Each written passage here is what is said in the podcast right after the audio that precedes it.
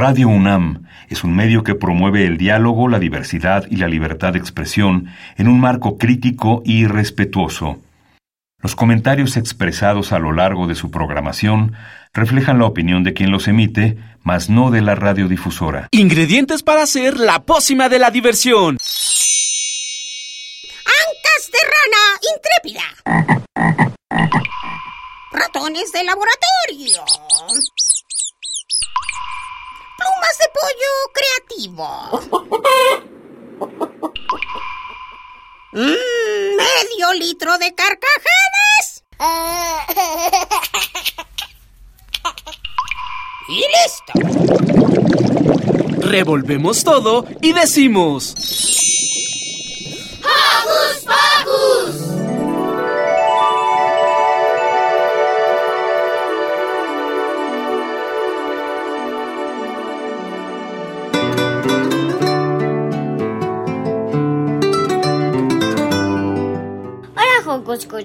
Yo soy Santi y me encanta estar con ustedes.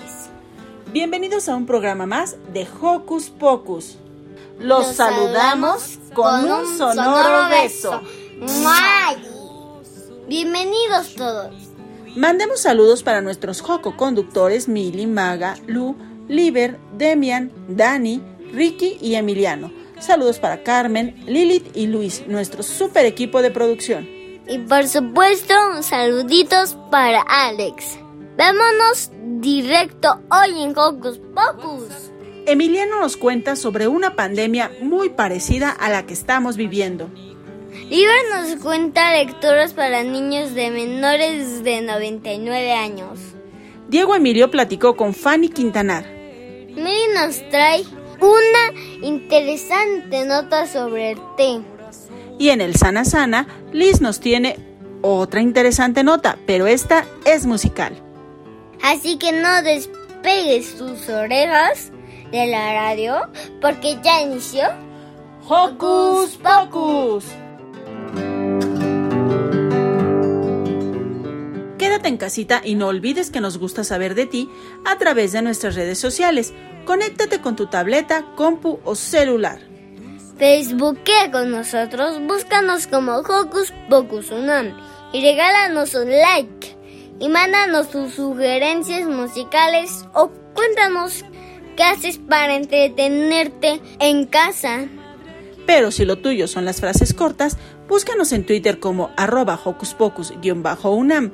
Síganos y pícale al corazoncito. Iniciaremos esta emisión con esta padrísima aurora de nuestros amigos de la botarga. Todos somos iguales. A dúo con Ixchel Muñoz.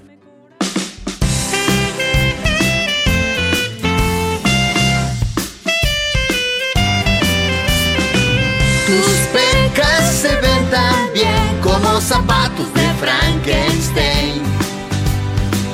O tal vez no sea así, pero de verlas yo me siento bien. Me siento bien. Me siento bien. Me siento bien. Yo me siento bien. Los burloncitos del salón hacen mofa de tus pecas.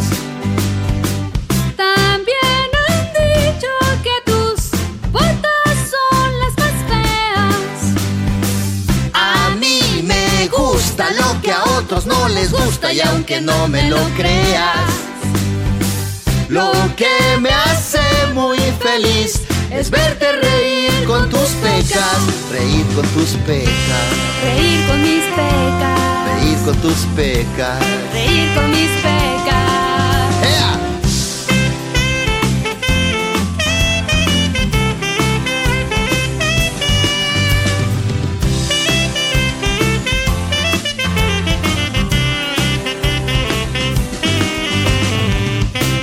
Burloncitos del salón creen que yo les tengo miedo. Y yo aprendí que es mejor no tomarlos en serio. Chaparros, prietos, flacos, gordos y güeritos caminan por las calles.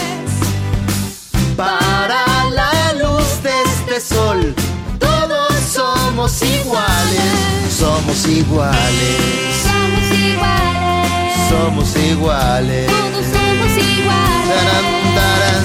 Sí, todos somos, Somos- iguales. somos iguales si no vemos, Alejandro, si no Ana podemos María, caminar. Félix, También los que Carolina, no pueden Rosa María. mover sus brazos Sí, y- todos somos iguales.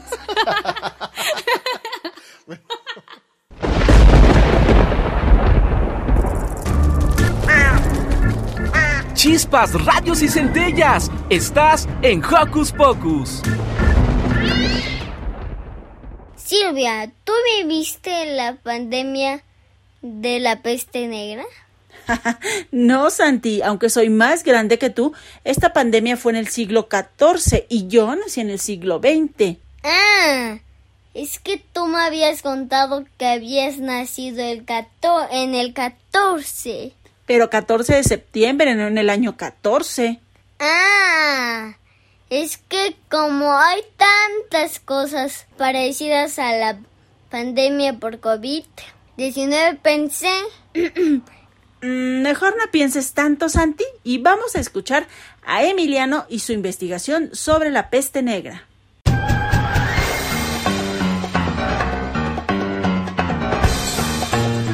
Investigaciones Especiales de Hocus Pocus presenta.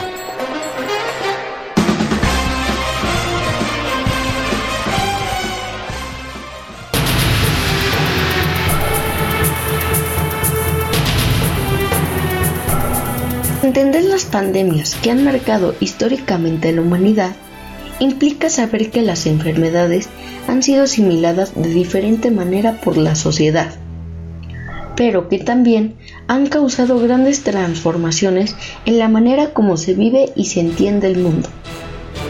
Hoy, después de casi un año de confinamiento, este trabajo de investigación me ha dejado ver que las pandemias han sido momentos históricos en que la humanidad ha tenido que enfrentar muchos retos.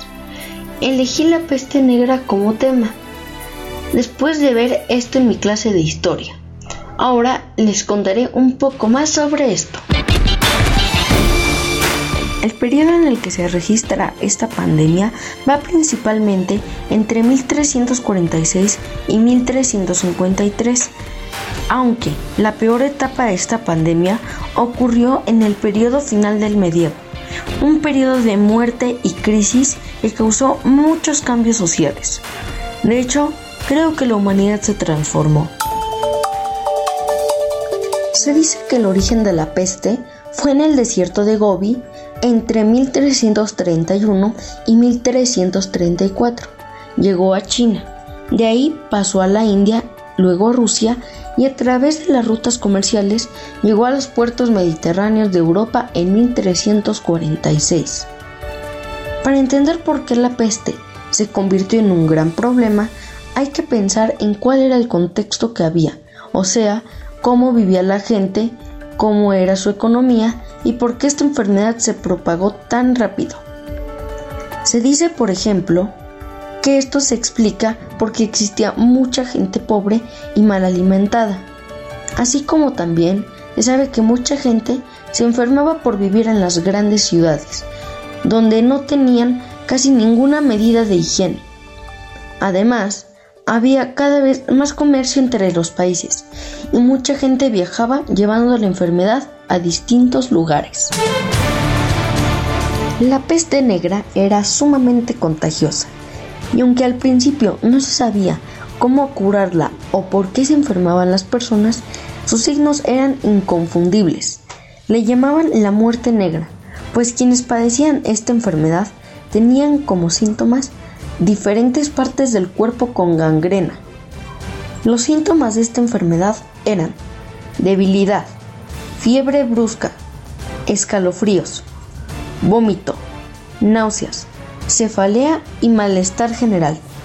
Además tenían bubones, una inflamación de ganglios y la piel enferma supuraba secreciones de muy mal olor, de ahí el nombre de peste.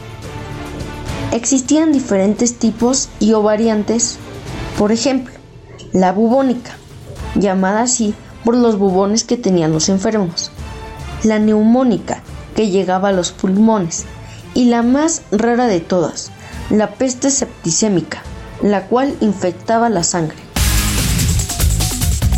Ahora sabemos que la peste negra es causada por una bacteria que vive principalmente en roedores y las pulgas de estos mismos animales. Su transmisión se daba por las gotículas de saliva, por el líquido de los bubones negros, por tocar las heridas de personas enfermas y por estar en contacto con animales infectados. Una enfermedad descontrolada se convierte en pandemia y fue así que por no entender cómo se transmitía la enfermedad y por no existir una cura, la peste negra tuvo un impacto muy fuerte para la sociedad de esa época. Por ejemplo, la peste negra causó la muerte de entre 15 y 23 millones de personas. Las migraciones se volvieron una manera de huir de la enfermedad. Se dio una importante crisis política y económica y se habla de que esta etapa marca el fin del medievo. Esa época de enfermedad se explicó de muchas maneras y por eso es interesante saber más sobre el imaginario social que existió. Por ejemplo, mucha gente religiosa creía que el día del fin del mundo había llegado y que Dios estaba castigando a todos por ser pecadores. También existía la creencia de que si se bañaba un texto de la Biblia en vino y se le daba de beber al enfermo, éste se curaría. Otra manera de saber cómo las personas veían a la muerte y a la enfermedad se puede encontrar en las pinturas que se hacían en esa época, donde el miedo y la desolación eran elementos muy comunes. Pero, ¿cómo fue que pudieron ir controlando la enfermedad? Observando y aprendiendo de los síntomas que los enfermos iban presentando. Por ejemplo, Giovanni Boccaccio escribió su libro de Cameron entre 1351 y 1353 durante su encierro, y ahí él menciona, parece que lo que da mayor fuerza y vigor a esta pestilencia es el hecho de que las personas sanas visitaban o se comunicaban con los que habían adquirido el mal. Entonces, se dice que fue la peste la primera enfermedad donde se utilizó el confinamiento, o sea, la cuarentena. Además, para evitar la propagación de la peste, se quemaban los cuerpos o se enterraban en fosas comunes con cal. Se hacía control de ratas y de roedores salvajes. Además, se cerraron las ciudades y se fueron diseñando poco a poco lugares para llevar a los enfermos. De las cosas más importantes que deja una época de enfermedad por pandemia son las consecuencias sociales.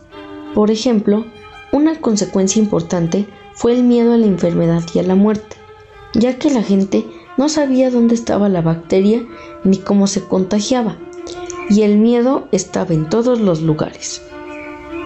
Se dice que la gente quedó triste y metida en una depresión, los efectos por el encierro y a la muerte de tantas personas causaban confusión y enojo, efectos que según investigadores dicen dejan efectos duraderos.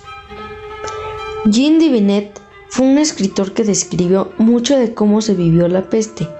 Él vivió en París esta época y decía que el temor por la enfermedad podría llegar hasta la psicosis.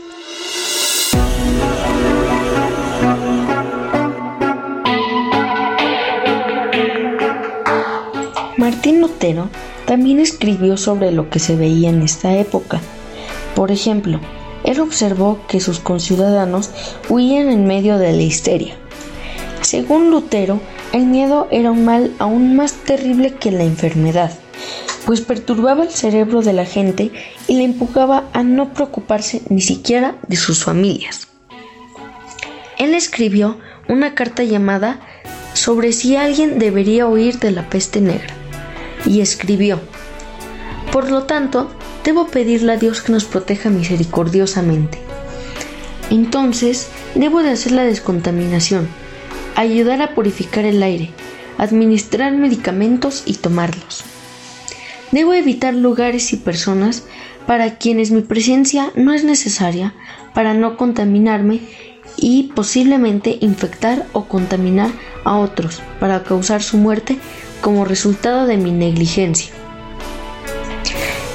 Este conocimiento lo tenía por un libro llamado Levítico, donde estaban todas las leyes sobre las plagas, el aislamiento, la higiene y la prevención de enfermedades. En lo personal, me parece impresionante cómo en las diferentes pandemias de la historia hay coincidencias en muchas cosas. Y una de las que más me han gustado es la vestimenta que tenían los que atendían a los enfermos. Hoy, por ejemplo, la imagen del doctor de la peste negra es utilizada en varias cosas, como en un videojuego llamado SCP Containment Bridge, y también se ha convertido en un personaje usado como símbolo de miedo. Así que lo que ahora estamos viviendo en esta pandemia pueden surgir muchos símbolos que quedarán como testimonio de lo que vivimos. Conclusiones. Al conocer cómo han existido otras pandemias en la historia de la humanidad, parece que lo que queda es aprender de cómo en otras épocas también se pudo vencer a las enfermedades. Se puede decir que hubo efectos beneficiosos. Por ejemplo, se dice que los más pobres que sobrevivieron pudieron ganar más dinero, porque habían quedado tan pocas personas que su trabajo era muy necesitado. Se aprendieron además mejores maneras de vivir en las ciudades con nuevas costumbres de limpieza y salud. Y se dice también que esta pandemia marca la época entre el oscurantismo y el renacimiento, dado que el conocimiento de la ciencia demostraba su importancia y dejaba debilitado el poder de la religión.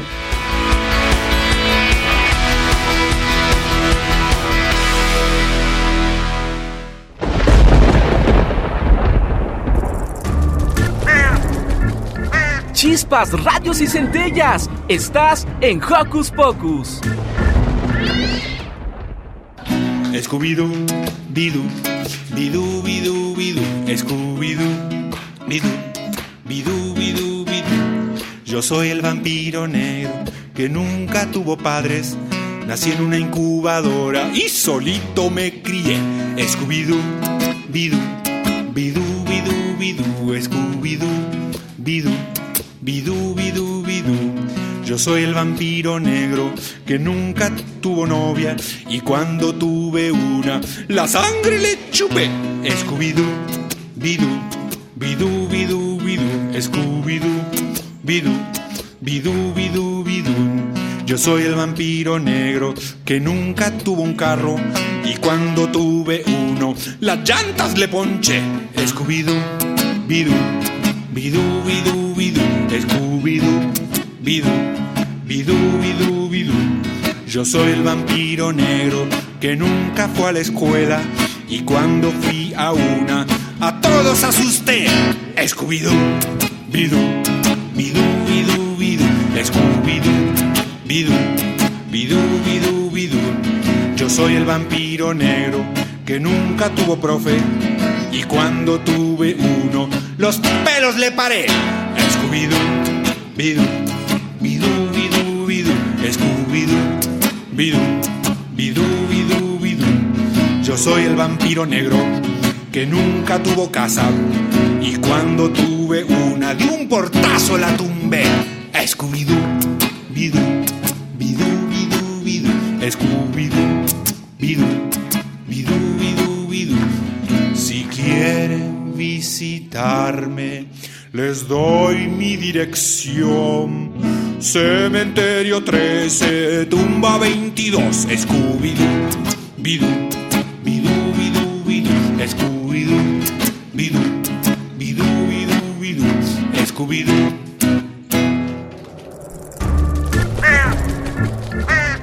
¡Hey! Sé parte de Hocus Pocus y busca nuestras redes sociales. En Twitter somos Hocus Pocus-UNAM y en Facebook Hocus Pocus UNAM. Liber entrevistó a la maestra Ana María Romero, secretaria técnica del Instituto de Investigaciones Bibliográficas de la UNAM, Ella nos habla de la segunda emisión del programa Lecturas para menores de 99 años. Escuchemos.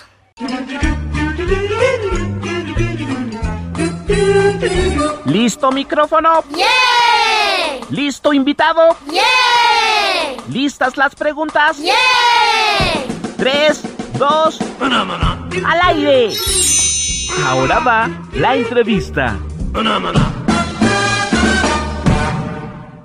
Hola, Joco, ¿escuchas? Para ustedes, ¿qué representa leer? Para mí leer es adentrarte en un mundo que puedes compartir con diferentes amigos, un mundo en el que todo, absolutamente todo es posible. Lo padre de la lectura es que te puedas adentrar y pensar que el personaje principal eres tú, vivir la historia como tú te la imagines. Hoy platicaremos de la segunda emisión del programa Lecturas para niños menores de 99 años, con la maestra Ana María Romero, secretaria técnica del Instituto de Investigaciones Bibliográficas de la UNAM. Buen día, maestra. Buenos días, Liber, muchas gracias por invitarme. Buenos días al auditorio que nos esté escuchando. Gracias. ¿Qué es Lecturas para niños menores de 99 años? ¿Cuál es su objetivo? Bueno, Lecturas para menores de 99 años es una convocatoria que sacó la Biblioteca Nacional de México, es de su segunda emisión. El objetivo de esta convocatoria es fomentar el hábito de la lectura en niños, pero también en adultos. ¿Por qué decidieron ponerle ese nombre? Pues decidimos ponerle eh, lecturas para menores de 99 años porque creemos que el fomento a la lectura no incluye solamente a los niños. A veces pensamos que se hace fomento para los niños, pero eh, pues caben todos, caben adultos, niños, adolescentes, por eso le pusimos lecturas para menores de 99 años. Muy bien, ¿y cómo surge y en qué año se, se llevó a cabo la primera emisión? Bueno, surge en el 2020, esa es la primera emisión del, del programa de las lecturas para menores de 99 años, justo con la pandemia. La Biblioteca Nacional de México, como todas las bibliotecas pues, del mundo, cerraron sus puertas y lo que tratamos de hacer es llegar a otros públicos y hacer actividades que no estuvieran nada, que no fueran nada más presenciales, sino que eh, estuvieran en nuestras redes sociales. Así es como surge eh, Lecturas para Menores de 99 años. Empezamos con algunas campañas de lectura. La primera fue Viralicemos la Lectura, que es una campaña que está abanderada por eh, la Estrategia Nacional de, de Lectura del Gobierno Federal. Esa fue nuestra primera campaña. Después hicimos justo lecturas para menores de 99 años que coincide con el Día Mundial del Libro y también con el Día del Niño. Y bueno, hemos realizado varias campañas. Esta sería su segunda emisión. Platíquenos sobre esta segunda convocatoria. ¿Cuáles son las bases? ¿Cómo deben enviarse los videos y qué duración deben tener? Eh, sí, esta segunda convocatoria básicamente son textos, son, bueno, son videos breves que pueden enviarnos de una duración de un minuto, minuto y medio máximo, muy, muy breves y pueden ser sobre algún cuento infantil o algún texto literario que les interese. Se están recibiendo desde el 5 de abril, ya empezamos a recibir los videos y los vamos a recibir hasta el 14 de mayo. La idea es que nosotros, ustedes nos envíen sus videos de lectura y nosotros los vamos a ir publicando en, la, en nuestras redes sociales, pero se van a publicar desde eh, toda esta semana que viene y hasta el 14 de mayo. Se van a publicar en Facebook, se van a publicar en, en nuestro canal de YouTube. ¿Y si mando el mismo cuento que otra persona, qué pasaría? Bueno, si, si mandas el mismo cuento, lo publicamos. También no hay problema. Eh, es difícil que pase. El año pasado no tuvimos ningún cuento o fragmento repetido, pero pues no todos leen igual. Entonces podemos publicarlo. Antes de pasar a la siguiente pregunta, ¿cuáles son sus redes sociales? Bueno, nuestras redes sociales tenemos Facebook. Pueden buscar el Facebook del Instituto de Investigaciones Bibliográficas o tenemos eh, nuestro canal de YouTube pueden buscarnos como Biblioteca Nacional de México.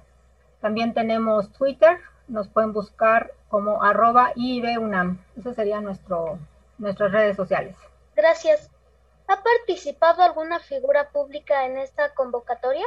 Eh, no han participado como tal figuras públicas. Hemos tenido algunos escritores como Vicente Quirarte, pero eh, por ejemplo, del medio del espectáculo, deportistas no, pero nos encantaría, la, la convocatoria está abierta a todo público. Desde su punto de vista, ¿cuál es la importancia de la lectura para los niños y las niñas de México? Pues bueno, en la Biblioteca Nacional creemos que es muy, muy importante el fomento a la lectura porque eh, pues eso nos da las bases, no solo de la educación, sino puede considerarse que es una forma de entretenimiento.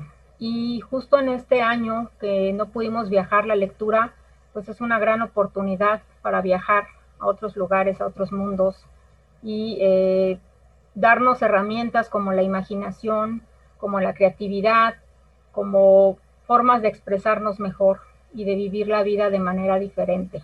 Ok. Oye, María, y un favor, Sotototote. ¿Podría invitar a nuestros Escuchas a participar en esta bonita convocatoria? Claro que sí. Bueno, Joco Escuchas, eh, quedan cordialmente invitados a enviarnos sus videos, videos breves de lectura para que podamos publicarnos en nuestras redes sociales. Por favor, participen. Es muy importante que juntos eh, fomentemos la lectura en México. Las bases están en nuestra página de internet www.bnm.unam.mx y nos dará mucho gusto recibir sus videos, no solo de niños, de adolescentes, también de adultos. Los esperamos con sus videos. Gracias. Niñas y niños de Hocus Pocus, manden su video. Tienen hasta el 14 de mayo. Chequen la convocatoria en las redes sociales de Hocus Pocus o en las redes del Instituto de Investigaciones Bibliográficas de la UNAM. Yo justo en este instante voy a grabar mi video para mandarlo. Nos escuchamos pronto. Hace mucho, mucho tiempo, en una galaxia muy, muy lejana, Luke Skywalker presintió el ataque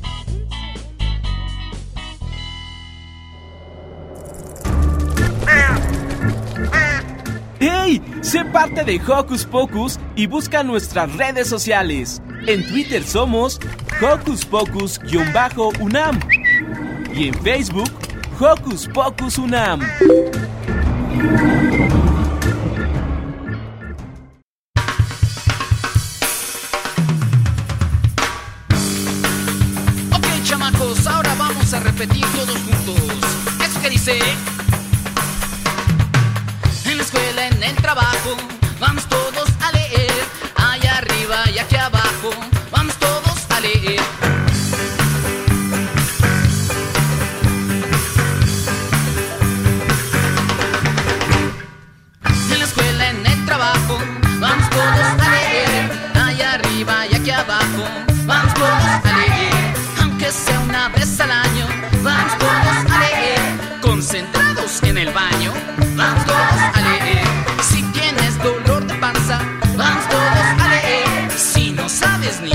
Tranza, vamos todos a leer.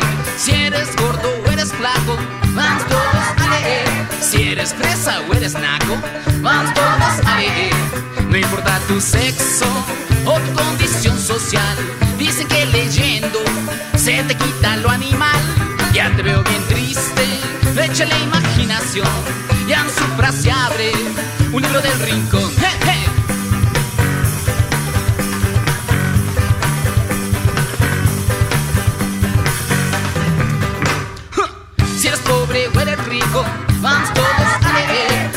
Eres grande o eres chico, vamos todos a leer. Si tu novia no te pela, vamos todos a leer. Pues la lectura te consuela, vamos todos a leer. Si te dicen que eres burro, vamos todos a leer. Aunque sea de puro churro, vamos todos a leer. Es muy bueno a toda hora, vamos todos a leer. De Campeche hasta Sonora, vamos todos a leer. No importa tu sexo o tu condición social, dicen que leyendo se te quita lo animal. Ya te veo bien triste, échale imaginación. Ya en su frase abre un libro del rincón, un libro del rincón, un libro del rincón, un libro del rincón para para pa.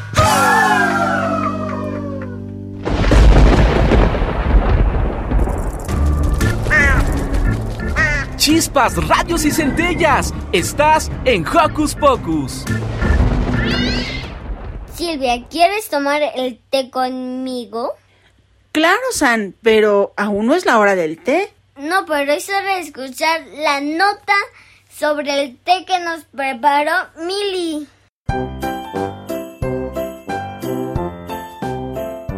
¿Qué les interesa a las niñas y niños de hoy? Su opinión es importante. Seguimos con la nota de la semana.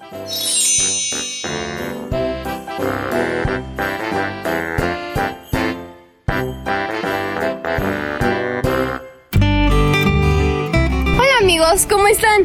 Yo soy Mili y hoy les voy a contar acerca de una experiencia muy diferente que tuve cuando mi mamá me invitó a tomar una clase de té con ella. Como se imaginarán, una clase de té es una experiencia en donde haces un té mientras te explican qué es y de dónde surge esta bebida. La verdad, al principio yo no creí que fuera algo muy interesante, pues todos podemos hacer un té en la casa y no le veía sentido a tomar más clases a través de la computadora. Pero estaba equivocada, porque en esta sesión descubrí que la historia del té es milenaria, que no todo lo que nos tomamos como té es realmente un té y que hay miles de años de cultura y tradición detrás de esta. Hoy les voy a compartir un poco de mi experiencia. Lo primero que me contaron es que el té es una bebida aromática que proviene de las hojas del árbol Carmelia sinensis, que es el nombre científico con el que se le reconoce en todo el mundo. El árbol de té es originario de China, el Tíbet y la zona norte de la India. Se tienen registros de que la gente tomaba té en Asia desde hace 5.000 años y se le consideraba una bebida medicinal. Cuando hervimos agua y ponemos ahí una bolsita de manzanilla, canela o hierbabuena, estamos haciendo una tisana, pero eso no es un té. Para que esta bebida se reconozca como un té, debe llevar las hojas secas del árbol Camellia sinensis. Nos contaron que en la India y Asia se consideraba un árbol sagrado, al que no se le podían cortar todas las hojas, sino solo las que estaban en lo más alto. Y eso no era fácil, pues algunos árboles miden 15 metros. En la antigüedad, los monjes en India entrenaban a los monos para escalar, arrancar las hojas y traerlas de regreso. Hoy en los cultivos del té se recogen las hojas cuando el árbol no es más alto que un arbusto. Así que los monos ya no tienen trabajo. En chino mandarín, té se dice cha y en persa, chai. Me dijeron entonces que cuando pido un té chai, en realidad estoy diciendo que quiero un té té. También aprendí que el famoso matcha, ese polvo verde que viene de Japón, significa té en polvo. Las ceremonias del té son muy famosas en Japón. En una época se entrenaba a las geishas, hermosas mujeres que debían servir a los hombres poderosos en el arte de hacer té. Mi mamá me contó que cuando fue a Japón le enseñaron a preparar matcha y todo lo relacionado con este evento es muy importante, desde la calidad del polvo hasta la taza en la que te lo presentan y la forma respetuosa en la que debes recibirlo, pues se considera un regalo que alguien te invite a tomar té y lo prepare para ti. En la clase que tuvimos nos explicaron que según se oxida la planta, se ve más oscura. Hay té blanco, que quiere decir que la hoja está poco oxidada, a diferencia del té negro, en donde la oxidación es mayor. Esa oxidación le brinda al té diferentes características y sabores. Finalmente llegó el momento de preparar nuestro propio té y esa fue la parte que más me gustó. Nos pidieron como ingredientes para hacer nuestra mezcla personal. Hojas de té negro, canela en rama, jengibre, pimienta gorda, semillas de cardamomo, ralladura de coco y anís estrella. El profesor nos dijo que también se podían usar otros elementos, como cáscaras de naranja o granos de cacao. Cada persona tomó los ingredientes que quiso en las cantidades que nos parecieron mejor, usando desde luego la hoja del té como base de la mezcla. Con los dedos trituramos en pedazos pequeñitos cada ingrediente. El aroma de mi mezcla me encantó. Para acabar la clase, el maestro nos dijo que este té no debía tomarse sino que las especias debían reposar en un lugar oscuro y seco durante 10 días y terminar así de mezclar los aromas y sabores. Mi mamá guardó su té personal, pero la verdad yo no quise esperarme y apenas acabó la sesión corrimos a la estufa para probarlo. Estuvo delicioso y no es nada difícil de hacer. Los invito a vivir una experiencia de té. Si quieren prepararlo como yo, usen leche y azúcar. Estarán preparando un té estilo indio que se llama masala chai. Esta bebida, además de muy sabrosa, cae bien al cuerpo y tiene mucha historia detrás. Espero que se les haya antojado prepararse un buen té hecho en casa. Les mando un saludo y nos escuchamos en su próximo reportaje aquí, en Hocus Pocus. ¡Adiós!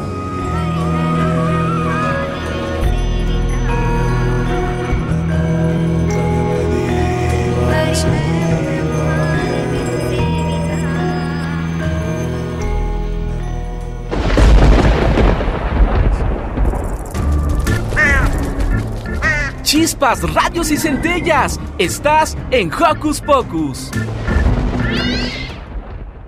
me calmo ni tomo más té. Además me voy porque ya no quiero perder el tiempo. ¡El tiempo! ¡La hora! ¿Qué hora es? No, no, no, es tarde, es tarde ya. Adiós, ¿qué tal? Me voy, me voy, me voy. ¡El conejo blanco!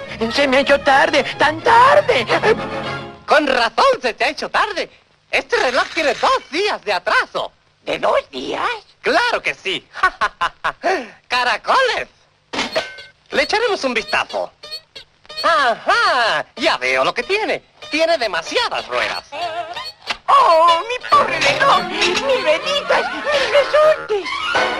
Pero, man, man, man, man, man. ¡Mantequilla! Es claro, necesita mantequilla. ¡Mantequilla! ¡Mantequilla! Pero mantequilla. Sí, mantequilla es lo mejor. Con esto se arregla. No, no, no, no, no, no, le van a caer migajas. Oh, esta no, no, mantequilla no. tiene migajas. Vaya un disparate. ¿Eh? Té, claro, ¿cómo no se me había ocurrido? Claro, té. No, no, no necesité. Azúcar, azúcar, dos cucharas, solo dos. Dos cucharas, gracias, eso es.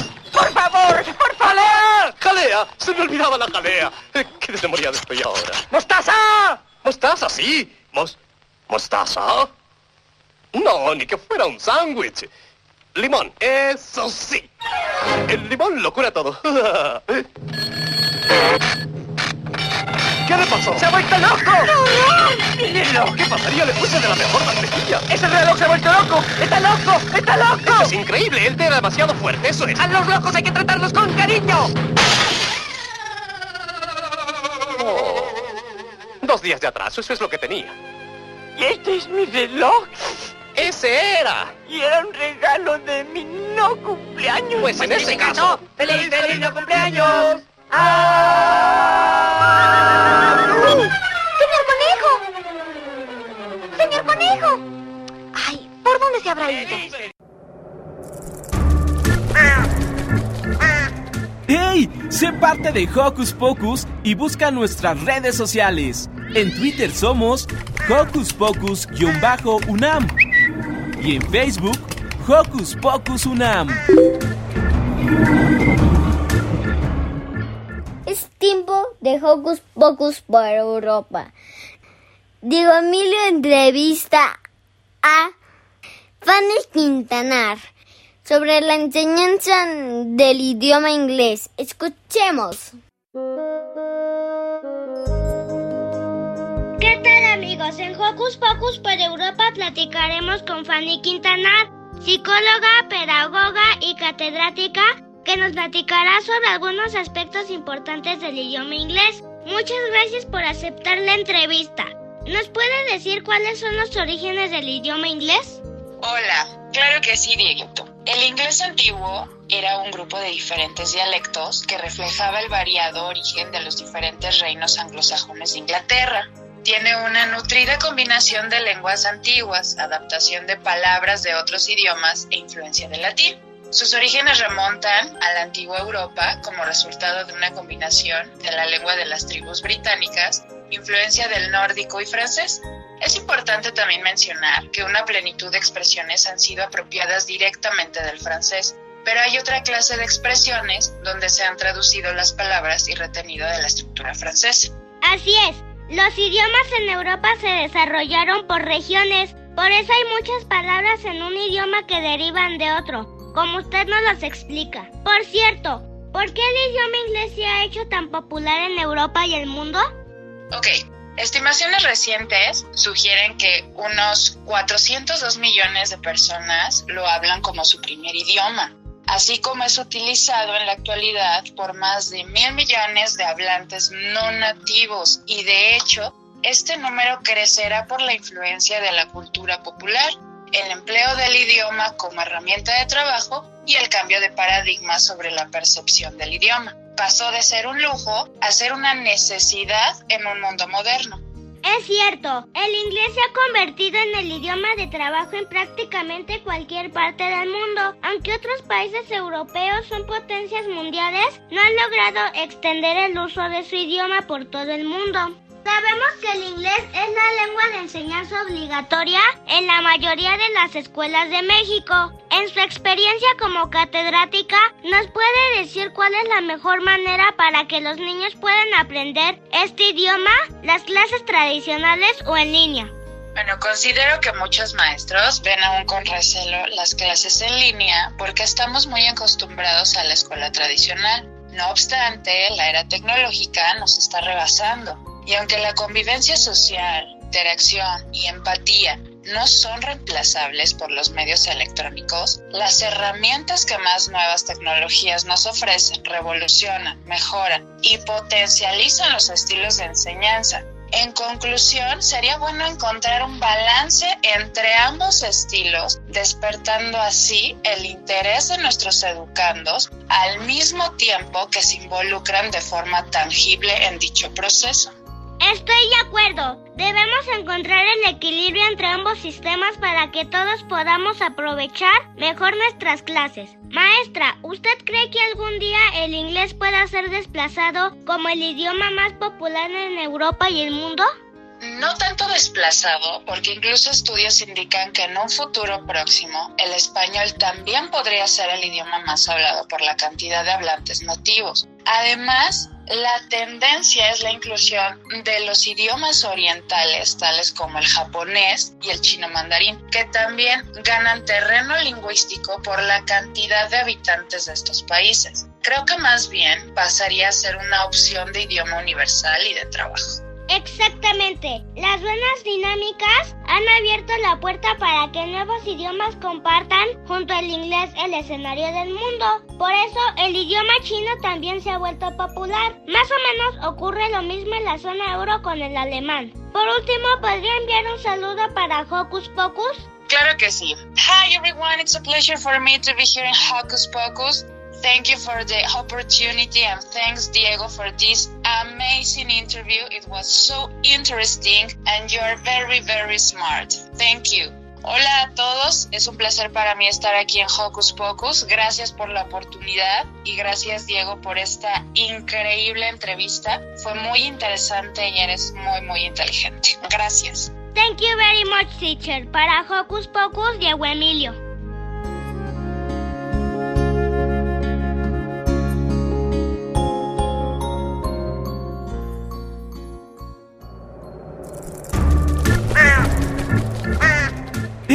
Sé parte de Hocus Pocus y busca nuestras redes sociales. En Twitter somos Hocus Pocus-UNAM y en Facebook Hocus Pocus UNAM.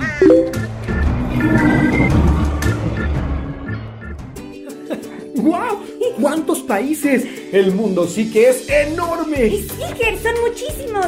¿Sabías que en cada país se habla un idioma diferente? Bueno, en algunos es el mismo, como España y México que hablamos español.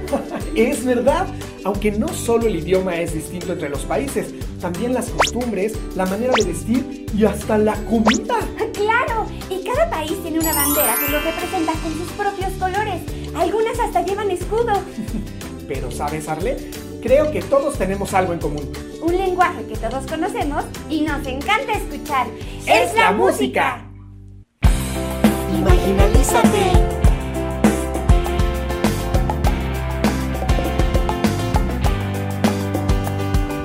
Hay tantos idiomas en el mundo, gente que habla inglés o portugués, otros hablan chino, japonés, taitiano, hawaiano, italiano o francés, pero hay un idioma universal que nos mueve a todos por igual.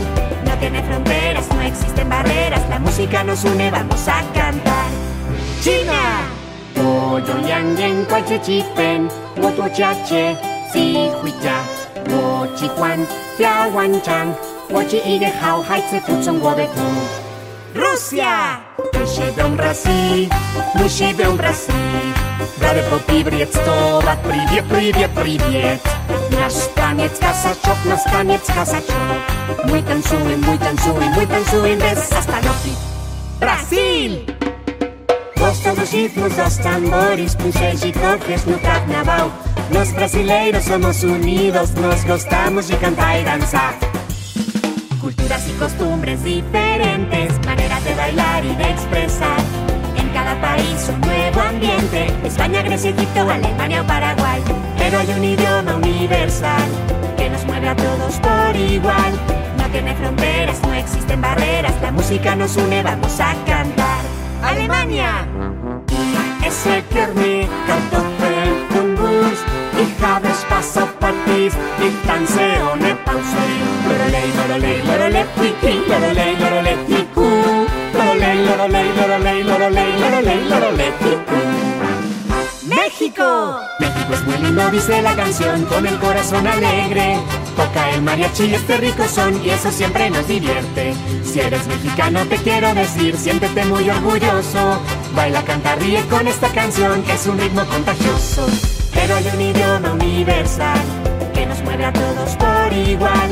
No tiene fronteras, no existen barreras La música nos une, vamos a cantar. Vamos a cantar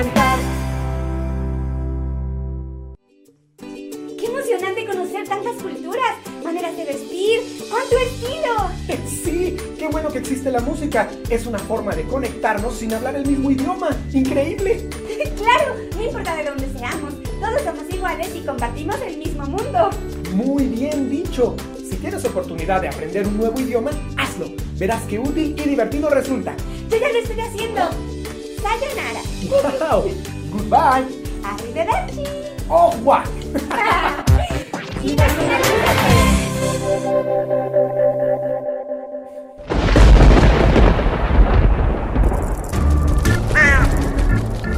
Chispas, radios y centellas. Estás en Hocus Pocus. Silvia, es el turno de Liz y Susana Sana. Hoy nos habla sobre la importancia de la música. Paren oreja y chequen esto. Sana, sana, colita de rana.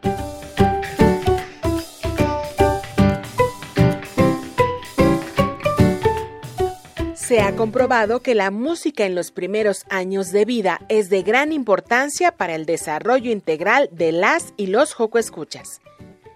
Escuchar música o ejecutar algún instrumento musical te traerá importantes beneficios como lograr más autonomía, expresar tus emociones y necesidades de manera más eficiente, además de mejorar tu atención y concentración. Hoy en Sana Sana conoceremos a un juego escucha que ha dado rienda suelta a su creatividad e inspiración para crear piezas musicales basadas en beats y reggaeton. Él es Machuco Beats. Hola Machuco, bienvenido a Hocus Pocus y gracias por estar con nosotros. Machuco, ¿cómo fue tu acercamiento a la música? Pues hola a todos, este, un gusto estar aquí. Pues inicié con el maestro de música de mi escuela primaria. Él fue el que me inspiró, me enseñó a tocar guitarra, fue la- el principal detonante de, de mi acercamiento a la música. Eh, después empecé a tener, este, tuve los deseos y el sueño de ser un cantante. Me di cuenta que no tenía la voz, no tengo la voz para ser un cantante.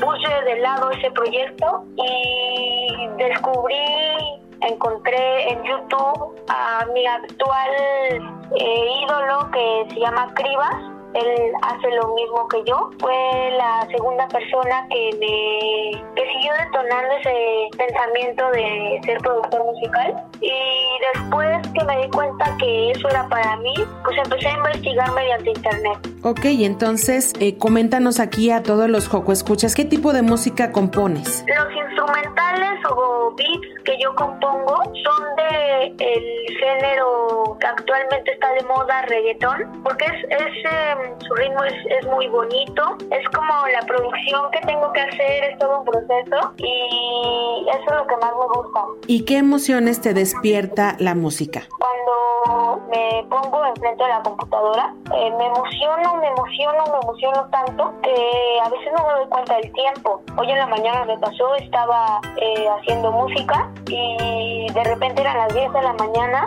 pasó así rapidísimo el tiempo y vi el reloj y eran, y eran las 12 y era la una veintitantos, ¿no? Y pues me hace muy feliz componer.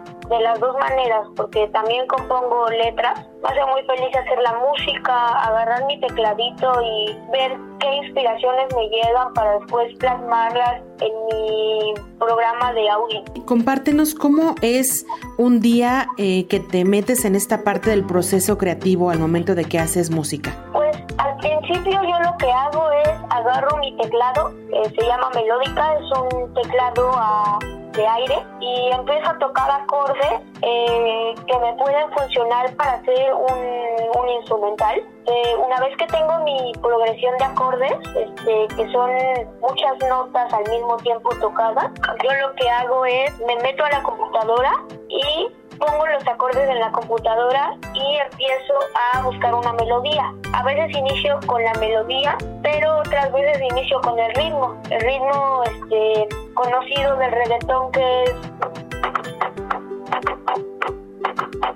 y entonces agarro mis, mis percusiones y empiezo a hacer el ritmo o agarro mis instrumentos en, en, mi, en, la, en el programa de audio y hago mis melodías, mis, mis instrumentales. Ya después este, exporto el audio, le hago un video y lo subo a mi canal de YouTube. Ok, justamente era lo que te iba a preguntar, ¿en dónde podemos escuchar tu música? Estoy en YouTube, Spotify, Deezer y SoundCloud como Machuco Beat. Si desean contactarme, eh, mi correo es smarcem arroba gmail.com y el teléfono donde me pueden contactar es 5564689425. Muchísimas gracias Machuco por estar este sábado aquí en Sana Sana. Ahora solo agrega unos cuantos pasos de baile, invita a papá o a mamá a que te acompañen y disfruten de un excelente sábado. Yo soy Liz y nos escuchamos muy pronto.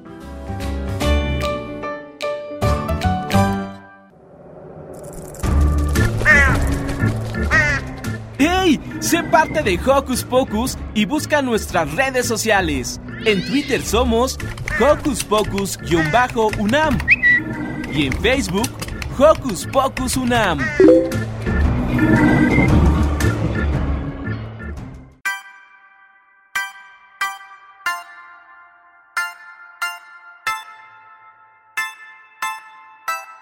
Machuco.